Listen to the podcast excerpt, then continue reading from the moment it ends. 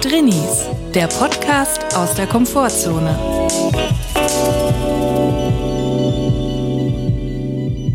Hallo und herzlich willkommen zu einer neuen Folge Drinnies. Wir hoffen, es geht euch gut und wenn nicht, ist auch okay. Julia, du sitzt mir mal wieder gegenüber. Mal wieder. Ich möchte dich fragen, wie geht es dir? Hallo Chris, erstmal. Ähm, mir geht's gut. Es ist alles okay, soweit. Bist du auch schon in diesem Olympia-Fieber? Bist du auch drin? Guckst du auch jeden Tag? Absolut. Ich bin Olympia-Ultra. Ich bin ready. Stehst du um 4 Uhr morgens auf, um Ja. Herrenabfahrt zu gucken? ja. Natürlich, du nicht? Was ist dein, was wäre deine Olympiadisziplin, wenn du jetzt bei Winterolympiade, sagen wir mal, mitmachst? Ich würde sagen Rodeln. Auf jeden Fall Rodeln. Rodeln ist so scheiße gefährlich. Nein, aber ganz ehrlich, wenn ich überlegen würde, wenn ich jetzt nächstes Jahr, jemand würde mir sagen, würde eine Pistole auf die Brust setzen würde sagen, nächstes Jahr musst du bei Olympia mitmachen. Ich hätte keine andere Wahl. Da würde ich Rodeln nehmen. Weil, überleg mal, was brauchst du fürs Rodeln? Also, du brauchst, du brauchst erstmal Schwungmasse. Schwungmasse habe ich, check. Dann brauchst du eine perfekte Liegeposition. Habe ich auch, check.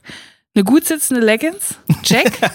Also von meiner Seite aus, ich bin Olympia ready. Ich kann da runterpesen. Bei, bei Rodeln frage ich mich immer, warum kommt man auf die Idee, jetzt Profi-Rodlerin zu werden? Also man legt sich auf dieses Gestell, auf den Schlitten oder auf den Bob und hat einen Helm auf und dann guckt man im Eiskanal immer an die Decke. Also man flitzt da kerzengerade runter, so schnell wie es geht, aber im Prinzip, also man hat ja nicht so viel davon. Der Spaß geht bisschen flöten, so, ne? Ja, beim Skifahren zum Beispiel kann man ja wenigstens noch ab und zu mal links, rechts gucken. Ach, guck da, schön Tannenbaum.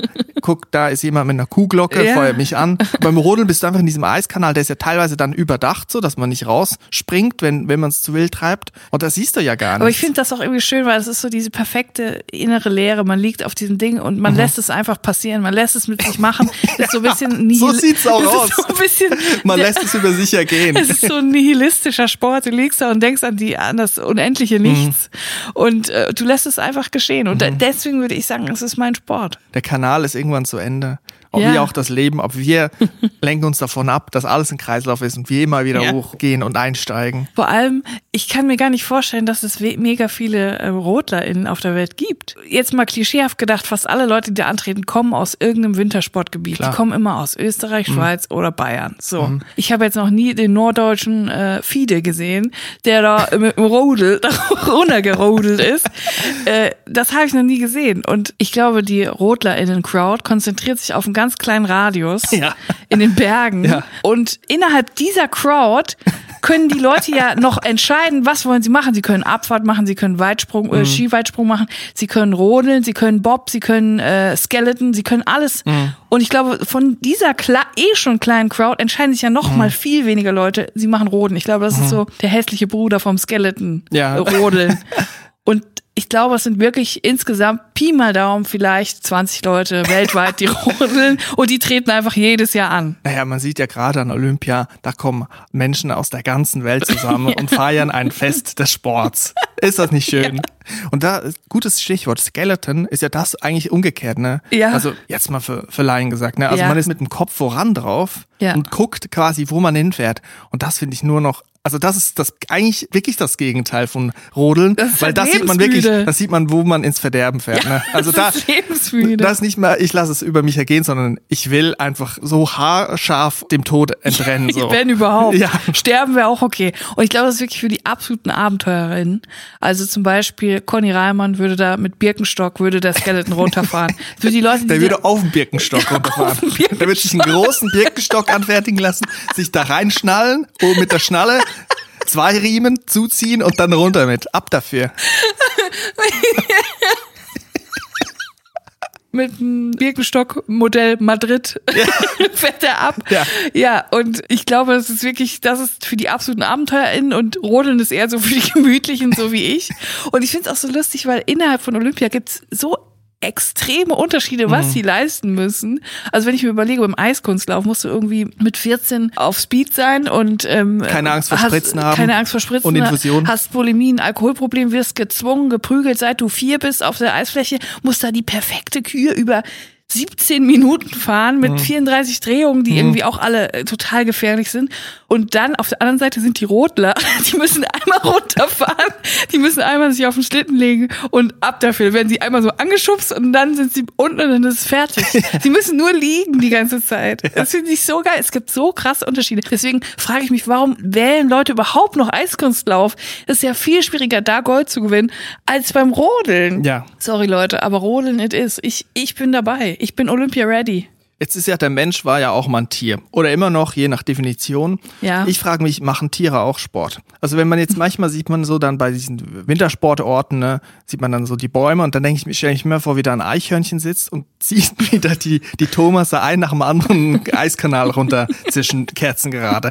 Denkt das das Eichhörnchen ja casual ähm, würde ich jetzt auch machen oder macht es es vielleicht sogar so auf alten Baumstämmen runterflitzen? Also machen Tiere Sport nur für den Sport, also nicht Nahrungsbeschaffung, sondern entweder aus Langeweile oder Eindruck schinden oder kräftiger werden. Ich glaube auf jeden Fall. Ich glaube, Tiere wollen Fun.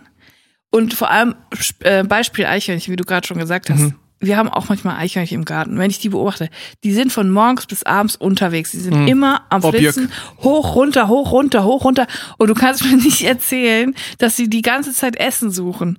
Die wollen auch einfach so ein bisschen Fun. Die wollen immer so ein bisschen die Krähen ärgern, die oben im Baum sitzen. Die haben, glaube ich, so ein bisschen Spaß. Und ich glaube, die wollen auch pumpen. Die wollen ähm, mehr Muskeln haben, damit die sich in der Natur natürlich durchsetzen können. Der Mensch ist ja jetzt ein Büromensch geworden und muss deswegen ins Gym, um zu pumpen, Ja. damit man nicht einen kaputten Rücken hat. Oder man macht ihn im Gym kaputt, den Rücken, je nachdem. Jetzt frage ich mich, ob bei den Eichhörnchen auch sowas passiert ist. Also die gehen dann vielleicht mal an eine Mülltonne ran und finden da noch eine alte Currywurst drin vom Curry King und sind eigentlich auch vielleicht faul geworden. Vielleicht ist auch genau das Gegenteil der Fall, weil sie vertrieben worden sind und nichts mehr zu essen finden. Wir Ja. gehen mal davon aus, dass sie Curry King essen aus der Mülltonne. Ja, mm. Müssen sie wohl dann auch sagen, okay, jetzt habe ich hier einen Kalorienüberschuss oder Defizit, je nachdem, wie man sieht. Jetzt muss ich mich noch bewegen, damit ich da auf meine 10.000 Schritte pro Tag komme. Ja, ich glaube, die kaufen auch Eiweißpulver und sowas. Proteinpulver. Eigentlich sind die Eichhörnchen so wie Kängurus in klein. Ja. Also wenn Eichhörnchen größer wären als der Mensch oder gleich groß, die würden uns alle einfach straight fressen. Ja. Bin ich davon überzeugt. Ja, ähm, an Kängurus habe ich auch gerade gedacht. Die sind ja so extrem muskulös vom Kämpfen einfach, Mhm. ne? Dann denke ich mir auch so, tut das nur, dass die andauernd kämpfen? Ich glaube nicht. Ich glaube, die könnten einfach koexistieren. Aber es hat einen Grund, warum die so muskulös sind. Und das ist nicht nur Natur, sondern das ist auch Freihandelbereich im Gym. ich glaube, nachts, wenn die Gyms geschlossen sind, werden die Tiere Mhm. da einbrechen und werden das äh, für sich nutzen. Es ist ja so, Tiere, die haben Gefühle, das wissen wir. Die haben, verspüren Ja. Schmerz, die verspüren Hunger, Ja. auch Freude, glaube ich, aber haben sie auch Langeweile? Das ist eigentlich die Frage. Ist ihnen auch mal langweilig und sagen, jetzt muss ich mich irgendwie beschäftigen? Die Fische unter einem Eis denken dann, oh, über mir wird jetzt Eishockey gespielt. Hm, wir könnten ja auch mal was machen. Gut, Eishockey fällt jetzt für die weg, ne? Irgendwie auch doof für die Fische. Sie wissen, wir werden nie Eishockey spielen können. Aber vielleicht machen sie ihre Art, vielleicht machen, vielleicht machen sie so eine Art Völkerball, wo sie sich gegenseitig abwerfen mit irgendwas. Ich meine, die können auch Teams bilden, eh, Mhm. Barsch gegen Stör oder so. statt, statt der bunten Trikots haben die dann halt die Schuppen, ne? Mhm. Aber ähm, ich glaube, dass die sich durchaus, dass sie so Freizeitaktivitäten haben, die wir vielleicht nicht direkt als, als solche erkennen, als men mit, mit, mit menschlichem Auge. Mhm. Ich glaube, für Fisch ist so ein typisches Spiel Verstecken. Das könnte ich mir vorstellen, dass die die ganze Zeit Verstecken spielen. Ja. Aber so als einfach aus, einfach aus Aber Freude. niemand sucht. das hat ihm nur niemand gesagt. ja, so wie bei uns damals. ja.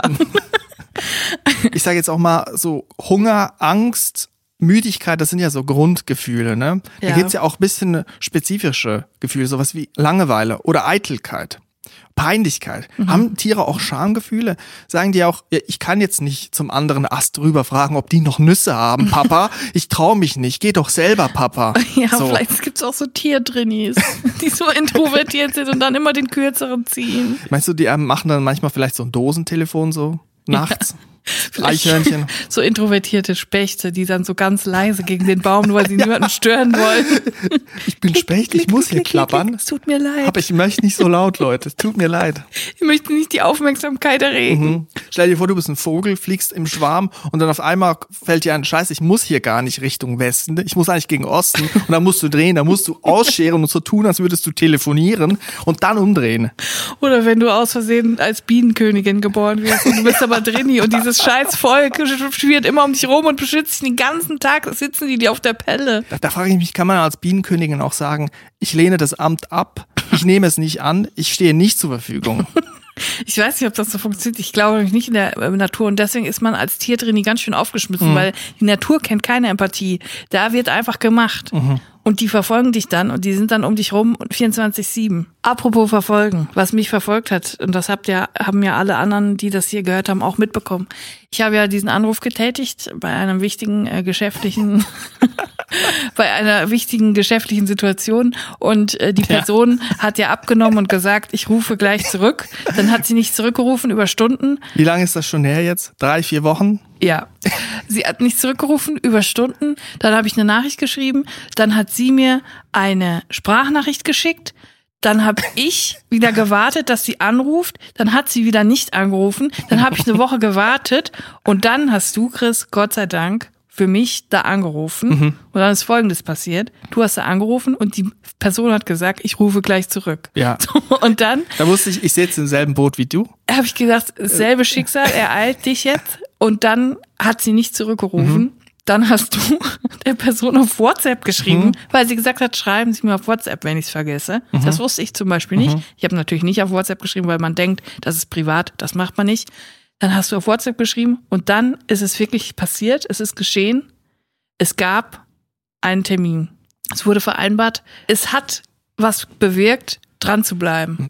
Ich habe die Person auch direkt festgenagelt. Ich habe gesagt, wann kann es stattfinden? Ja. Per Nachricht. Ich glaube, das ist wichtig. Nicht fragen, konnten Sie sich schon mal äh, in Erfahrung bringen, wann ihr Kalender noch freistellen hat, ja. sondern direkt sagen, wann wann passiert's. Ja, ich hätte es aber auch alleine wahrscheinlich nicht nochmal gemacht. Da muss man auch sagen, manchmal braucht man dann auch Hilfe von außerhalb, weil da dranbleiben, das ist einfach schwer. Für Leute, die dann direkt, äh, bei mir ging dann direkt das Kopfkino an, habe ich schon wieder irgendwas falsch gemacht, findet die mich doof, darf ich das nicht machen, äh, komme ich blöd rüber, will die mich nicht anrufen. Mhm. Und dann manchmal braucht man einfach einen Blick von außen. Ich muss auch sagen, bei mir ist WhatsApp auch noch eine Trennung zwischen SMS. WhatsApp ist ganz klar privat. Ja. Und manchmal merkt man dann so, Leute geben plötzlich die Handynummer an andere Leute weiter und dann kriegt man eine berufliche Anfrage. und da kann ich auch mal sagen, wenn man sicher gehen will, ich glaube, bei dir ist es ganz ähnlich, dass ich nicht antworte auf berufliche Anfragen, dann schreibt man mir eine WhatsApp. Ja.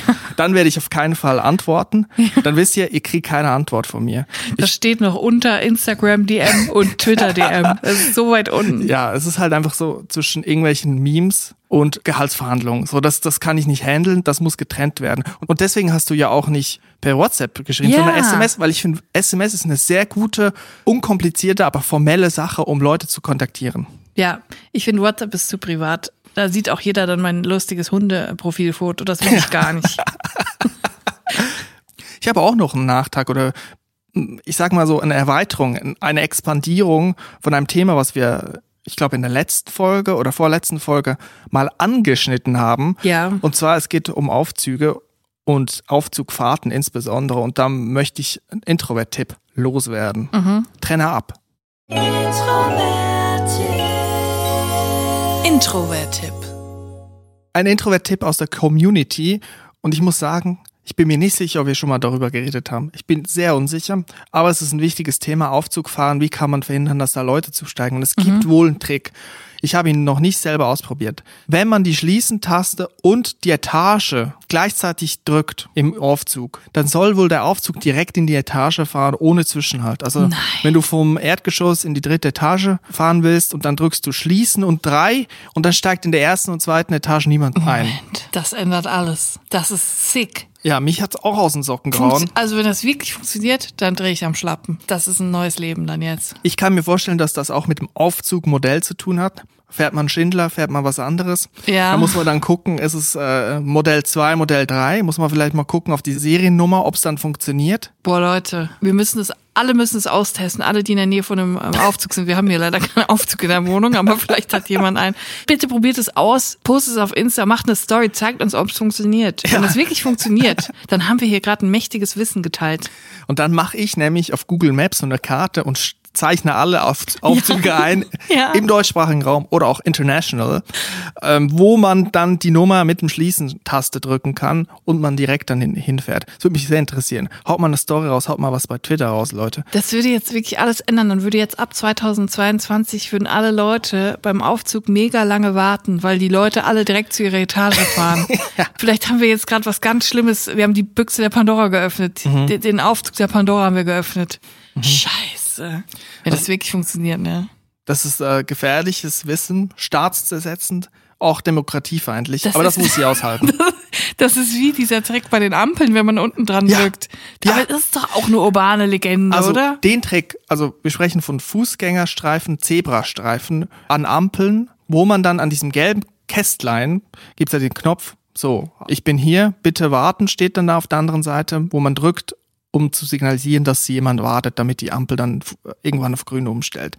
Und dann gibt's aber, ich weiß zum Beispiel in Bern, in der Schweizer Stadt, gibt's wohl den Trick und ich glaube auch in Berlin, dass man quasi, es gibt diesen gelben Kasten und dann fasst man an die Unterseite des Kastens und dann ist hinten so ein, eine Taste, eine Metalltaste oder so. Und wenn man die, ich meine, dreimal drückt, dann soll es schneller umstellen. Ist ein Mythos? Ist es ein ähm, Legend? Eigentlich ist es was für Myth Germany. Ich kann es mir nicht vorstellen, weil wenn du überlegst, was eine Ampel für Auswirkungen hat auf den Straßenverkehr, was dann drumherum auch alles passiert, das ist ja, Ja. nicht nur diese Ampel, sondern es ist ja eine Kettenreaktion quasi, was dann passiert, die kann man doch nicht von einer Ampel aussteuern.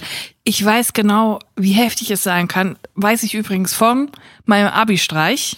Als ich Abi gemacht habe, als wir die Prüfung durch hatten, fanden wir es mega lustig, die ganze Stufe in dem Ort einen ganzen Kreisverkehr zu blockieren, indem wir da immer im Kreis gelaufen sind, von vier Seiten Autos halten mussten. Funny. Und das mega funny und das ungefähr eine Viertelstunde.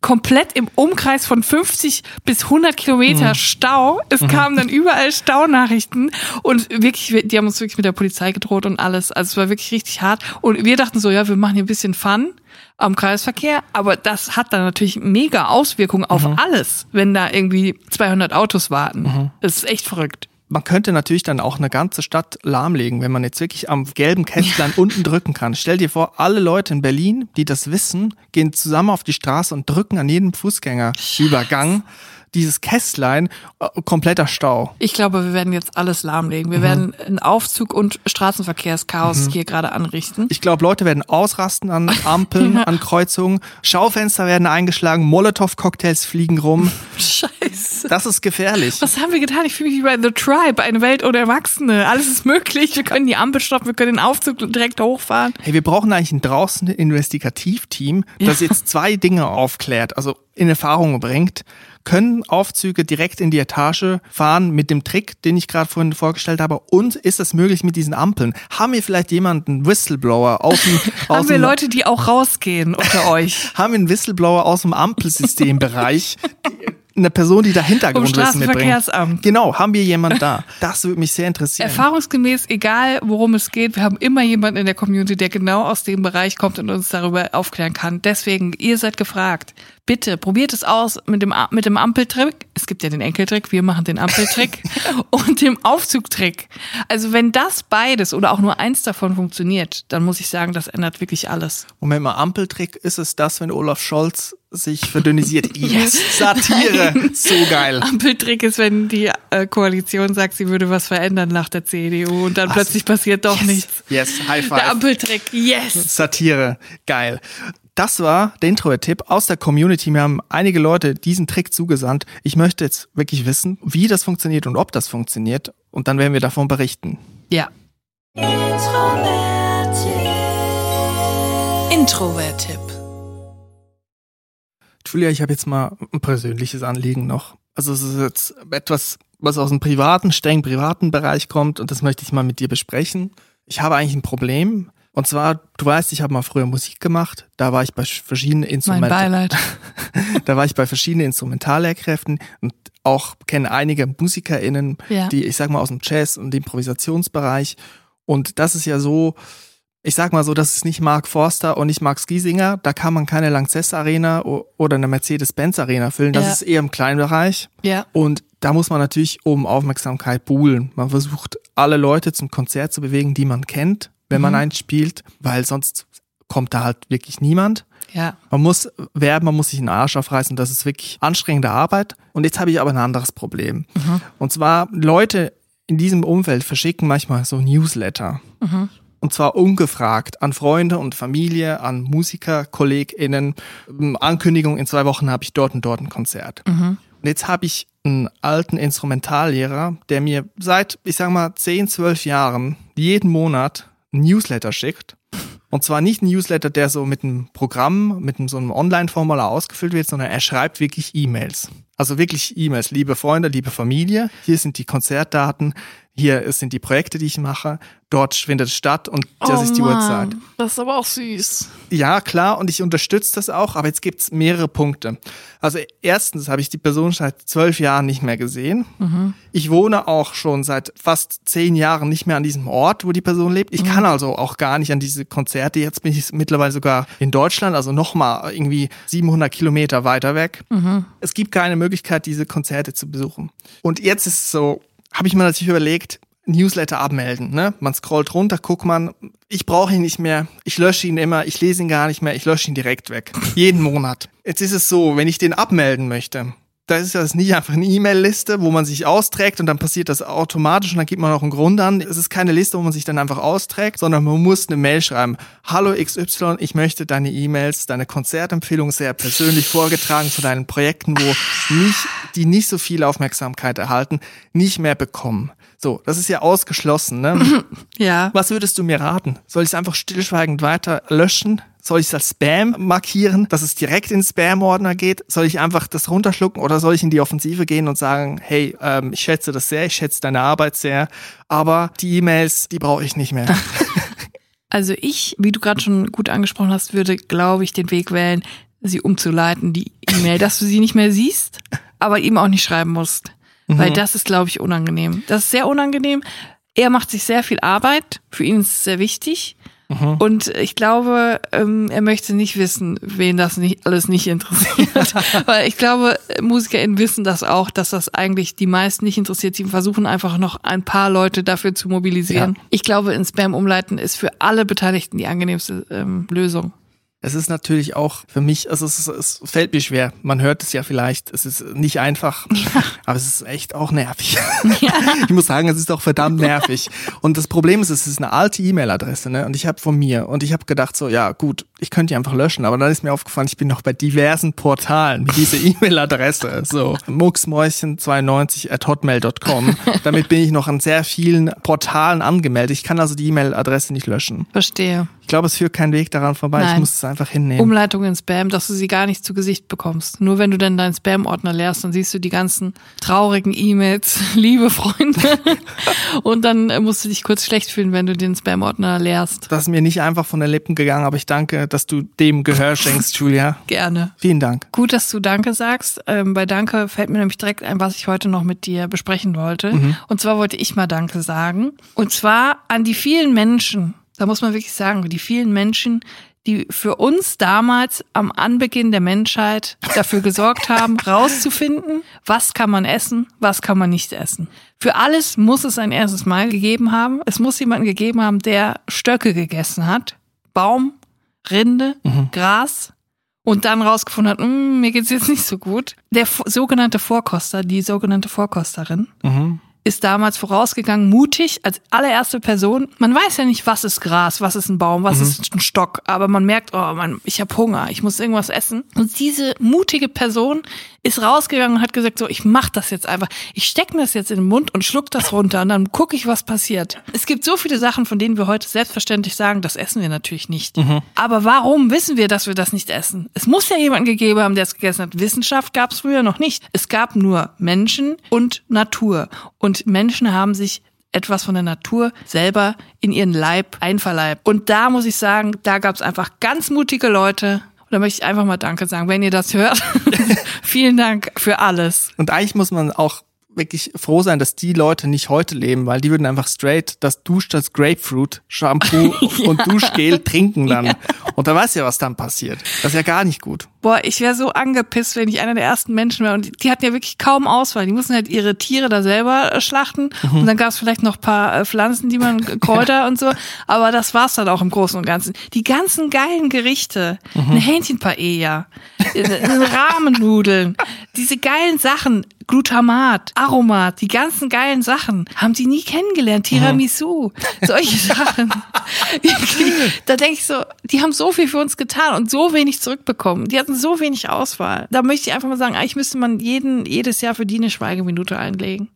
Aber was mir gar nicht gefällt, ist, dass sich Tee gehalten hat. Das ist ja eigentlich Laub. Wie gesagt, habe ich auch schon mal an anderer Stelle Ja, gesagt, du schmeckt wie Laub. Tee-Rant. Tee, dass das immer noch existiert, finde ich eigentlich eine Frechheit. Natürlich, man kann jetzt sagen, mach halt Honig rein, mach halt Süßstoff, mache ich auch alles, ich trinke auch Tee, aber mir kann niemand sagen, dass das wirklich genau gleich geil schmeckt wie eine schöne Schwipschwap.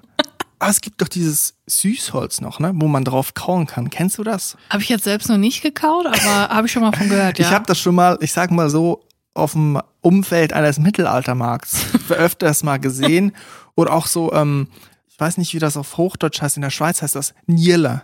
Das ist so ein poröser Baum, der ist ja ganz trocken Mhm. und den schneidet man dann auseinander, so kleine Ästchen, und dann kann man rauchen. So. Also es ist mega giftig. Ich weiß nicht, ob das in Deutschland auch gibt. Das. Das sind so Sachen, die ich auch im Umfeld eines Mittelaltermarkts oft gesehen habe. so. Oder mit rußigen Händen. ich sag mal so, du mit, hast sehr viel Leid gesehen. mit rußigen Händen, mit Kieshänden in den Brotteig rein und den dann teigen. Und damit zu Fuß nach Babylon. Genau. Und den dann verkaufen für 9 Franken, 500 Gramm Brot, weil es handgemacht ist, nach alter Mittelalterart. Fuß geklöppelt. Ja, und die Nüsse da drin sind nicht Nüsse, sondern kleine Kieselsteine, die sie sich da reingeworfen haben. Ja, das habe ich alles gesehen. Ich wurde auch mal gecatcht da. Am Mittelaltermarkt hat mir jemand vegane Süßspeisen verkauft. Dachte, jetzt probiere ich das mal, dieses Vegan. Und bin erst Typisch danach. Mittelalter, Ja. vegane Süßspeisen. Ich bin erst danach drauf gekommen, dass Oreo-Kekse auch einfach vegan sind. Ich kann auch immer einfach Pombeeren und Oreo-Kekse. Wenn du dich nur davon ernährst, lebst du vegan. Wo wir gerade von Snacks sprechen, ich habe einen neuen Snack der Woche. Ich weiß noch nicht so lange her, dass ich einen Snack der Woche hatte, aber ich habe was Neues entdeckt und das muss ich jetzt natürlich teilen. Ich würde sagen, Trenner ab. Der Snack der Woche. Ich war ausnahmsweise mal etwas weiter unterwegs als in meinem üblichen Supermarktradius und ich bin zu Lidl gelaufen und ich habe da etwas entdeckt, das heißt Milchcreme-Cookies von der Mark Eigenmarke von Lidl, Sunday. Und zwar sind das so kleine Kekse, das sind wie so Kekstaler aus so Teig und da drin ist eine Creme, beziehungsweise da drauf und da drin, es sieht aus wie so kleine Tartlets und diese Creme schmeckt wie Kindercountry gemischt. Einfach dieses geile, schokoladige, milchige und da drauf sind noch so leicht draufgestreuselt, so ein, zwei, drei Smacks. So geile Cerealien. Und das ist einfach so eine gute Mischung aus Keks und weicher Milchcreme mit so einem kleinen Cerealien-Topping. Es ist wie so Kinder-Country als Keks. Interessant. Finde ich wirklich auch sehr interessant. Dazu muss man sagen, 135 Gramm kosten 1,19 Euro, finde ich fair. Geschmack 8,5 von 10. Es ist jetzt noch nicht die 9, das wäre es, wenn es, glaube ich, so echtes Kinder-Country wäre. es, es schmeckt nicht so ganz original, man darf jetzt nicht zu viel erwarten. Aber es ist mal was Neues. Das äh, schätze ich sehr von Lidl, dass sie auch mit der Eigenmarke mal was Neues machen.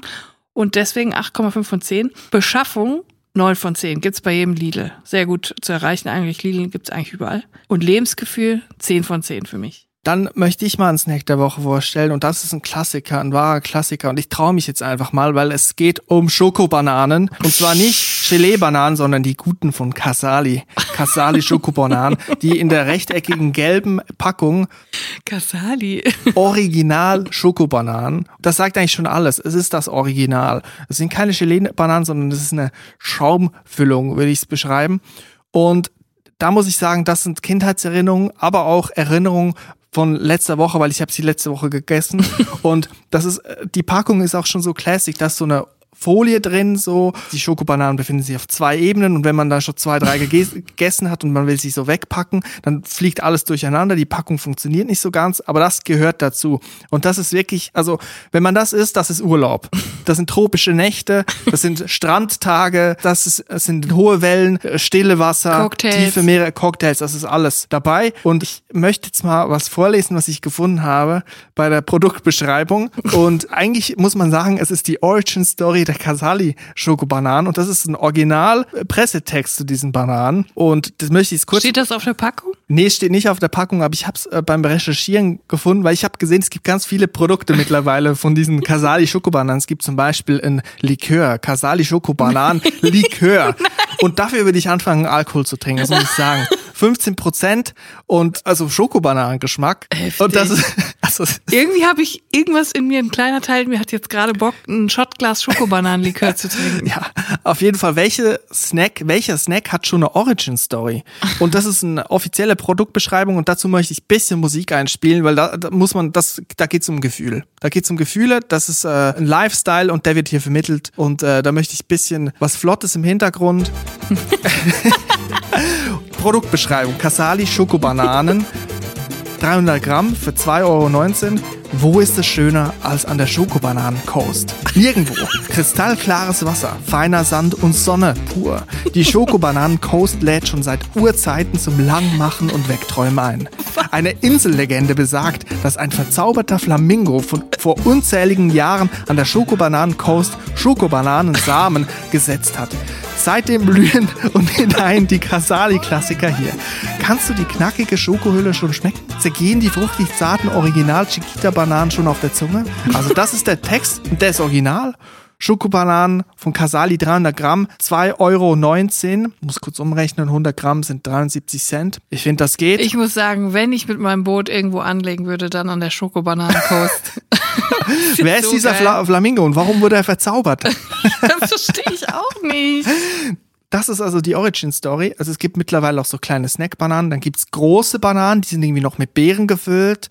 Ähm, es gibt auch, glaube ich, äh, Schoko-Giraffen, Schoko-Hasen, das ist so ein bisschen äh, What? Mit Banane gefüllt? saisonal angepasst. Aber ich bleib beim Schoko-Bananen original. Und da muss ich sagen, preislich geht das. Finde ich. Preis-Leistung ist natürlich 10 von 10. 100 Gramm, 73 Cent, das geht. Ja. Beschaffungsaufwand, muss ich sagen, könnte noch verbreiteter sein. Gibt's nicht immer überall, aber schon oft, zumindest an der Schokobananenkost gibt's sie sehr oft.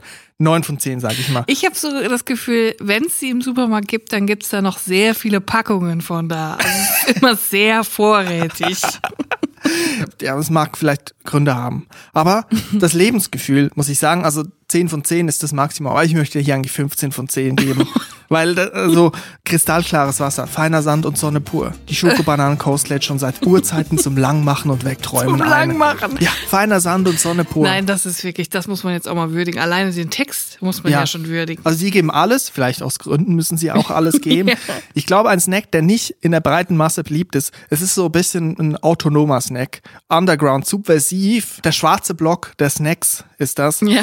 Der, der schmeißt auch mal mit schokolierten Früchten. Die Snack-Antifa. Genau. Schokobananen Original von Casali, das ist mein Snack der Woche.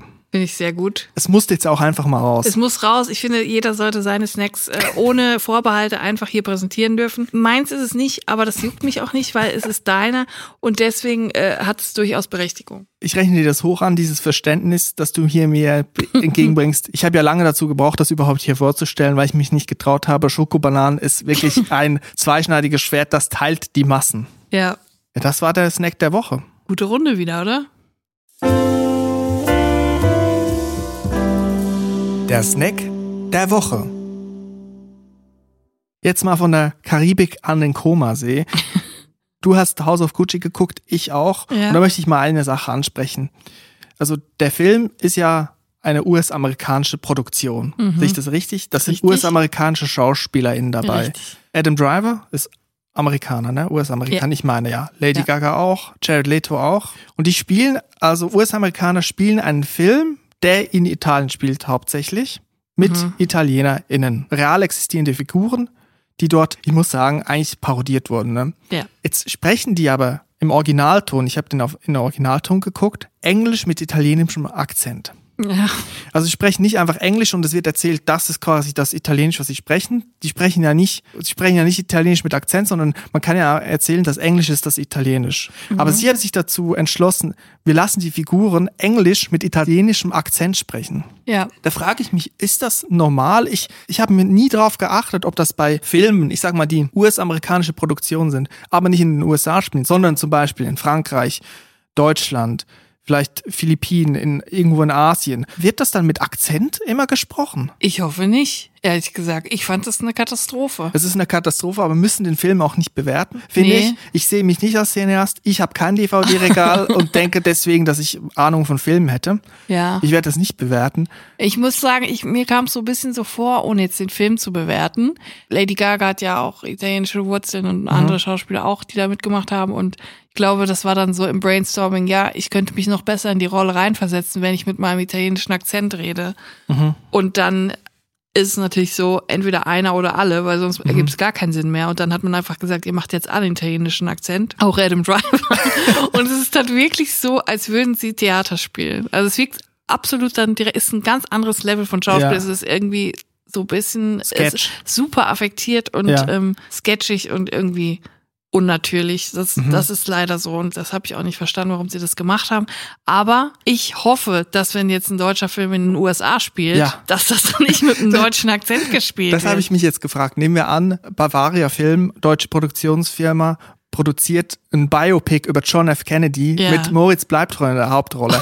ist er dann, kommt er rein und sagt, hey Jackie, machst du mir einen Coffee? Oder, oder sagt er, hey Jackie, kannst du mir einen Kaffee machen? Ja. Wird er dann mit Akzent sprechen die ganze Zeit, ich brauche ein Taxi, man? Ja. So? Oder wird er einfach sagen, kannst du mir ein Taxi rufen? Ja, und da muss man sich vorstellen, wir fanden das jetzt schon unangenehm mit dem italienischen Akzent. Aber wie unangenehm ist das ItalienerInnen gefunden haben? Unfassbar unangenehm. da habe ich eine Story zu. Ist zwar ein bisschen anders, also es gibt ja Tatort auch in der Schweiz.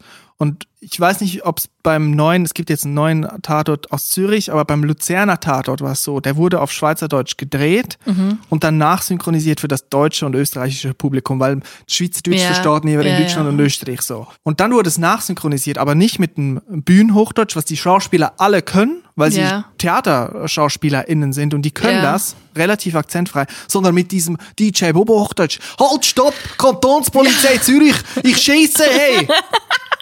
Das ist Hände so hoch! Das ist der Grund. Hey, jetzt knallt's! Das ist wirklich der Grund, warum die Deutschen immer noch glauben, dass das Schweizerdeutsch wäre. Weil Obacht, fahr nicht so schnell! Hey, ist Autobahn! das wird wirklich, das wird ja weiterhin so erzählt, als gäbe es diese Sprache. Ich glaube, die Leiche liegt schon vier bis fünf Tage hier. Es finden sich Das- Maden im Mundraum. Das ist doch kein Wunder, dass Deutsche denken, dass ihr so sprecht. Weil Das das, einfach, es ist eine Erzählung, die wird immer weitergeführt. Mhm. Von DJ Bobo über den Tatort. Das sind aber ja jetzt Schweizer SchauspielerInnen zum Großteil, Ja. die natürlich dann einen Schweizer Akzent imitieren. Das ist nicht Adam Ja. Driver, denn dann, ey Papa, how do you do? so, was extrem einfach, also schon wenn ich's mache, ist mir unangenehm, ne? Ja. Spontan fällt mir noch Christoph Walz ein, der manchmal so Nazis und Deutsche spielt. Ja, aber der ist ja auch Österreicher, ne? Also der spricht, der hat seine Muttersprache. Ja, ist schwierig. Du hast doch mal so einen Thread gehabt oder eine Frage auf Twitter gestellt, wo du gefragt hast, ähm, wann wird in Synchronisation auf du gewechselt vom sie? Also wenn man englische äh, Produktion hat, da wird you es du Mhm. oder sie und wann wird's aber zu du gewechselt, zum Beispiel in einer Liebesbeziehung? Nehmen wir an, jemand hat eine berufliche Beziehung und dann wird gesiezt, auch immer mit Vorname und Siezen, dieses Abi-Siezen, sie Julia, wie geht es Ihnen? Und nicht du Julia, wie geht es Mhm. dir? Oder sie Frau Becker, wie geht es Ihnen? Sondern sie Julia und wann wird dann gewechselt? Und ich glaube, es gab Antworten, oder, dazu? Ja, es gab auf jeden Fall Antworten von äh, einer Synchronregisseurin, die hat Mhm. gesagt, es gibt so eine lose Regel dafür, dass man nach dem ersten Kuss duzt manchmal. Und ich finde halt, das ist viel Kuss. zu spät. Ich finde, das fällt mir halt ganz oft, fällt mir das bei Synchronisation auf, dass es unnatürlich gesiezt wird. Mhm. In Situationen, wo man sich schon längst duzen würde. Nun gibt's das natürlich im Englischen nicht. Das heißt, die Synchronisation muss es entscheiden. Mhm. Die Regie, wann da geduzt wird. Und ich finde, äh, also ich würde meinen Freund auch schon vor dem ersten Kuss duzen, sag ich mal so. Ja. Ja, und das ist halt tricky so. Man kann es nicht immer äh, genau sagen, wie das jetzt gemeint ist. Mhm. Ähm, ob das noch förmlich ist oder noch oder nicht mehr.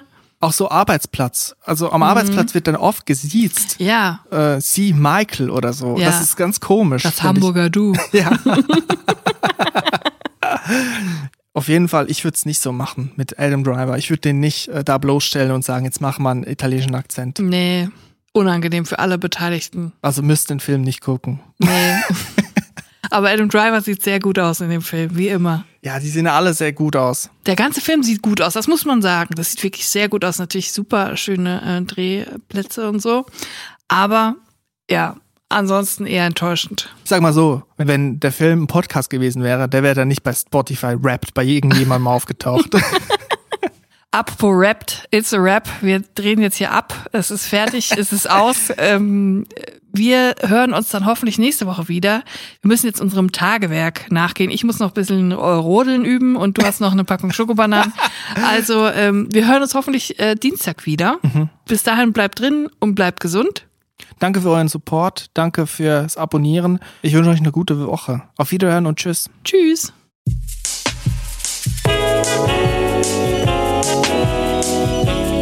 Drinnies, der Podcast aus der Komfortzone.